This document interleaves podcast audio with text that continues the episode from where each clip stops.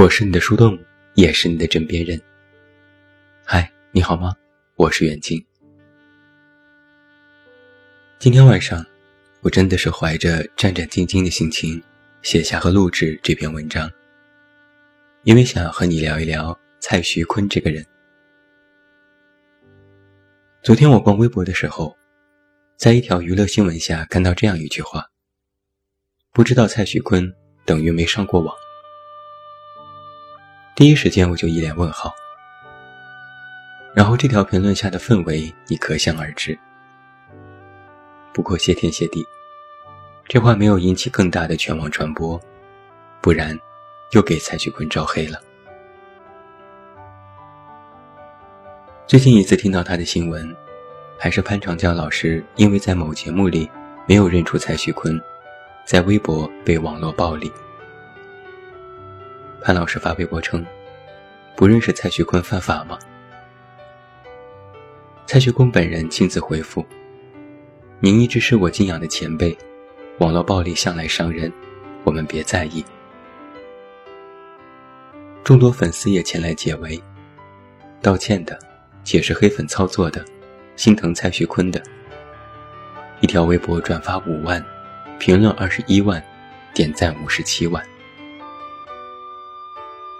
蔡老师之前的微博转发评论不过数百，自从提了一下蔡徐坤，以后发的每条微博评论没有下过千次，每个热评里都有蔡徐坤，从未这么热闹。这下，潘长江可算是真的认识蔡徐坤了，印象一定非常深刻。我曾经也亲身经历过这位偶像的粉丝到底有多疯狂。去年，微博有个营销号发了一条蔡徐坤的演出视频，我也看了，嘴贱的评论了一句不好看，然后被粉丝在回复里轮番攻击，当天微博私信也来了几十封。我和朋友调侃说，自己写文都没有过这么高的人气，我怂，赶紧删了评论，又关闭了私信功能，直到今天都没敢打开。其实对于蔡徐坤，我谈不上喜欢，也谈不上讨厌，不吹不黑，充其量是个路人。从出道爆红到全网被黑，这其中仿佛没有一个过渡期，好像就是一夜之间，有庞大的力量将蔡徐坤推上神坛，又有更大的力量在拉扯着他要跌下来。虽然我可能没有这个资格，但有的时候，我还是有点同情他。我认真做过调研，为什么好像所有人都在黑蔡徐坤？总结下来，原因有三：资本、流量、实力。关于娱乐圈资本的讨论一直都在进行。娱乐公司通过资本打造偶像。又用偶像回笼资本，这是一个流水线工程。偶像不必有多好的作品，只要达到了资本运作条件，加上各种操作，就可以一夜之间爆红。这是可复制的造星手段。但是这种方式有一个最大的弊端是，大众要被迫接受这种模式。明明还是一个没有什么代表作的艺人。马上就会有铺天盖地的宣传，见缝插针，无处不在。资本造星有一个恶性循环是：明星没作品有粉丝，怕粉丝脱粉，操作固粉和赚钱，最后就是不用心打磨作品。那要运用这种模式，就必须大幅度的制造流量。但还没有硬核能力的艺人，留不住大批量的粉丝，又要快速的创造收益，那么只有数据才能够辅助。流量造假已经是业内公开的潜规则。央视曾经在新闻里直接批评这一现象。通过微博各种数据和业内人士采访，证实流量造假已非一朝一夕。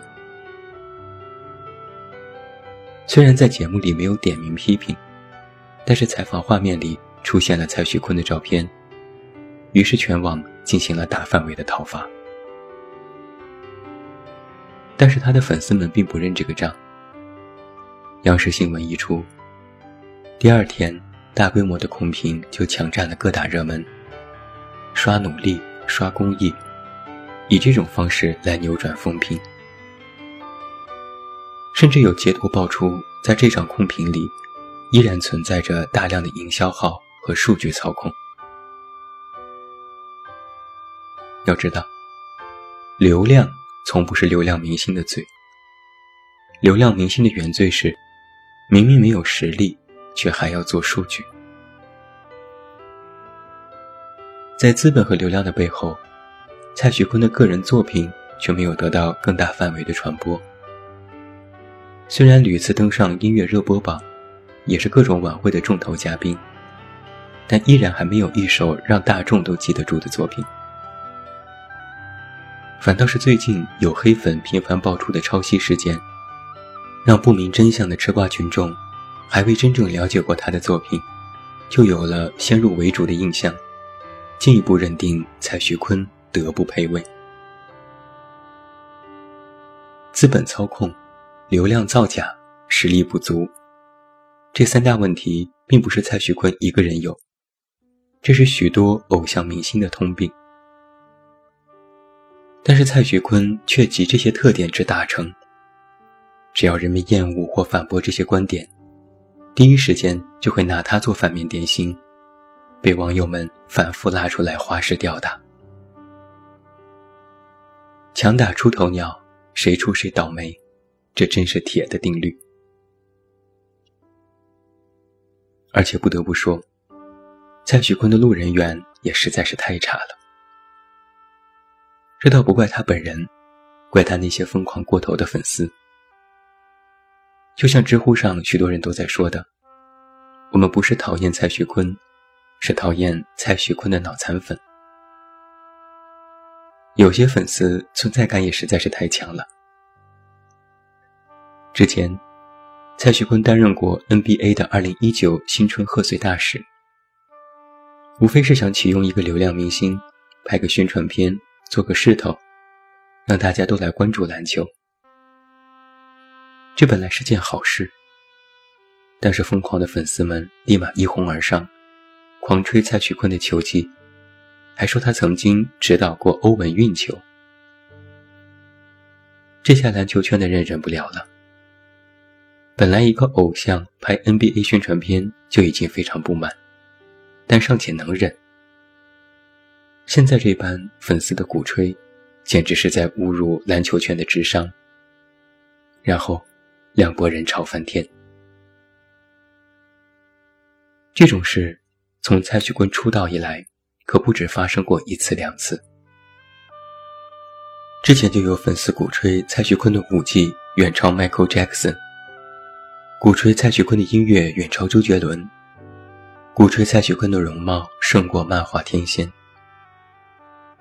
结果，这些鼓吹非但没有起到正面作用，反而让大家拿出各种截图，甚至是丑图进行一一反驳，成为黑粉们嘲讽他实打实的证据。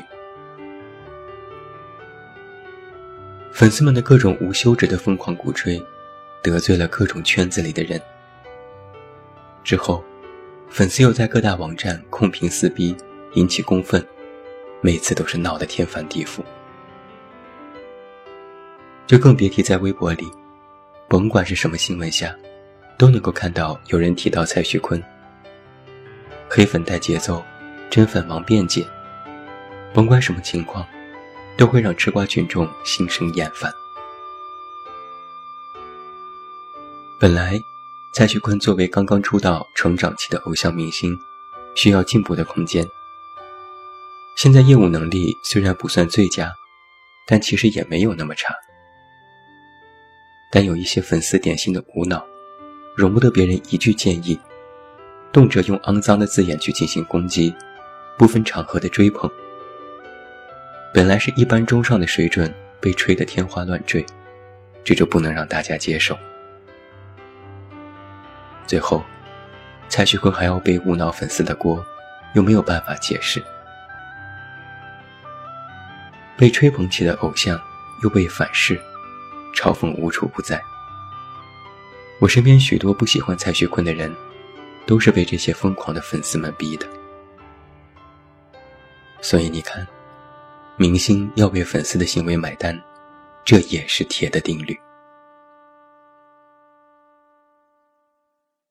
在我看来啊，蔡徐坤已经变成了一个符号。或许这并非他的本意，或许也不是他自愿，但他的确成为了一个形象代名词。这是一个嗨点特别低的网络时代，这也是流量文化的天然劣势。娱乐行业永远都是一把双刃剑，站在风口上，猪都能飞。但你没有办法分清什么是真假，什么是好坏。我就不禁在思考，蔡徐坤当真是如此不堪吗？娱乐行业开始走进细分领域，每一领域都有不同的受众群体。当相对小众的流行文化要走进大众视野，甚至逼迫大众都必须要接受的时候，反抗也会随之而来。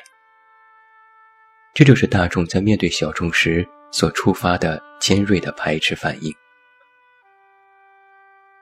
所以你就可见，黑蔡徐坤成为了一种政治正确。这一面代表着大众的审美，一面代表着自家偶像的地位。就像去年，有多少人痛斥娘炮误国，多少人痛斥流量制造阴谋论，多少人痛斥小鲜肉破坏演艺圈。其实，在根源上，都是这种排斥反应。但是，娘炮真的误国吗？流量能够颠覆实力吗？好演员注定无法翻身吗？如今看来，这些结论都不一定。只是人们往往喜欢把一个人推到最前，视为典型。就像人们在面对某个英雄时的不吝赞美，那个时候，英雄不再是一个人，而是一个代表，一种象征。一种精神。同理，当一个反面典型被树立起来的时候，他也不再是一个人，不再是本人，而是一种现象，一个符号。有人讨厌蔡徐坤，讨厌的不是他这个人，而是讨厌流量，讨厌小鲜肉，讨厌无脑吹。不过是对于这种讨厌。需要有一个针对对象。我听说，现在黑蔡徐坤已经有了一条产业链，有了工作室，还可以赚钱。蔡徐坤本人成为了众人发泄的碰瓷对象，有大批网友被黑粉带节奏，被人利用。他们的本意是厌恶资本和流量，但实际上，却依然被资本控制。为黑粉贡献流量，替黑粉吆喝和赚钱。我倒是觉得，网上的争议其实已经和蔡徐坤本人没有多少真实的关系，反而是他身上的某些标签和当前的社会现象产生了联系，然后，这些标签变成了许多网友们厌恶这些现象的发泄口，引起了更加庞大的争议。知乎上就有人说，蔡徐坤的符号化，其实已经变成了资本的商品，和商品的原材料已经没有多大的关系。要认清一个事实是，蔡徐坤本人基本上没有机会去左右自身的状态，都是被经纪团队、运作公司、资本流量来进行决定。没有了蔡徐坤本人。资本也可以快速的复制出下一个李徐坤、刘徐坤、王徐坤，人们也会转头就去批判他们。资本的潮水翻涌而来，没人能够逃得过，这依然是铁的定律。所以啊，如今该去怎样客观评价和看待蔡徐坤，变成了一个难题。不管是粉丝、黑粉、路人，其实都带有一定程度的偏见。这个时代不缺脑残粉，不缺跟风者，缺的是智者，缺的是会思考的人。要知道，一边倒的支持或者一边倒的反对，都是不理智，甚至是不正确的。要我说，不管是蔡徐坤的粉丝还是黑粉，都用力太猛。为了喜欢而过于吹捧和肯定一切，和为了讨厌而过于盲目和否定一切，其实是一丘之貉。喜欢和讨厌。都要有一个限度，不然你们针对的那个对象，势必会因为你们的喜欢和讨厌成为众矢之的，会承受更多本不应该承受的东西。网络上的人，不管是明星还是路人，其实都失去了身为一个人的权利。我们都是被各种因素裹挟着的运作符号，身上有各种各样的标签。有人对他恐惧，有人对他厌恶，有人对他膜拜，有人对他漠视。只有当潮水退去的时候，你才能够看到众生相。谁在裸泳？谁在挣扎？谁在浑水摸鱼？谁在奄奄一息？作为吃瓜群众的我们，其实唯一能够做的。就是尽力塑造旁观者的形象，不跟风，不站队，不被利用，且看事情怎样发展。人，才是网络上最廉价的劳动力。你可别被别有用心的人利用，煽风点火，引火烧身。今天有人问我。如果之后蔡徐坤有了好的作品和硬核实力，黑他的情况会改变吗？我说，不是不可以，但情况不容乐观。就像如果你讨厌一个人，无论他之后变得有多好，你都依然会讨厌他。甚至他变得越好，你越讨厌他，又嫉妒又讨厌。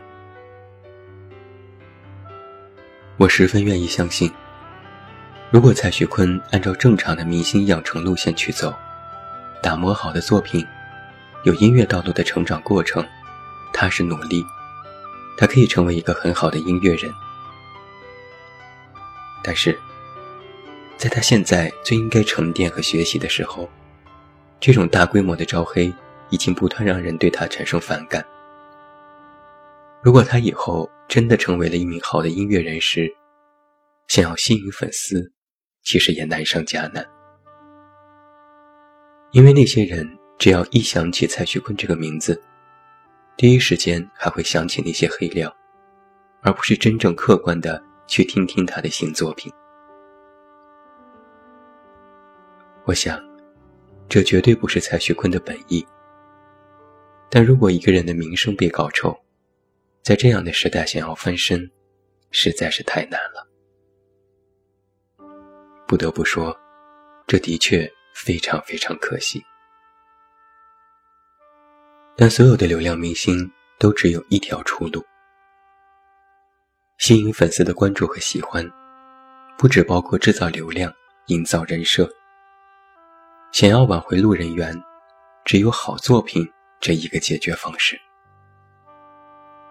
所以，还是要祝他加油。最后呢，我要给所有人一条建议：对于网络上所有短时间内迅速爆出的东西，尤其是在娱乐圈，你都要在心底打个问号，因为你看到的，往往都不是真的。祝你晚安。有一个好梦，不要忘记来到微信公号“这么远那么近”进行关注，每天晚上陪你入睡，等你到来。我是远近，我们明天再见。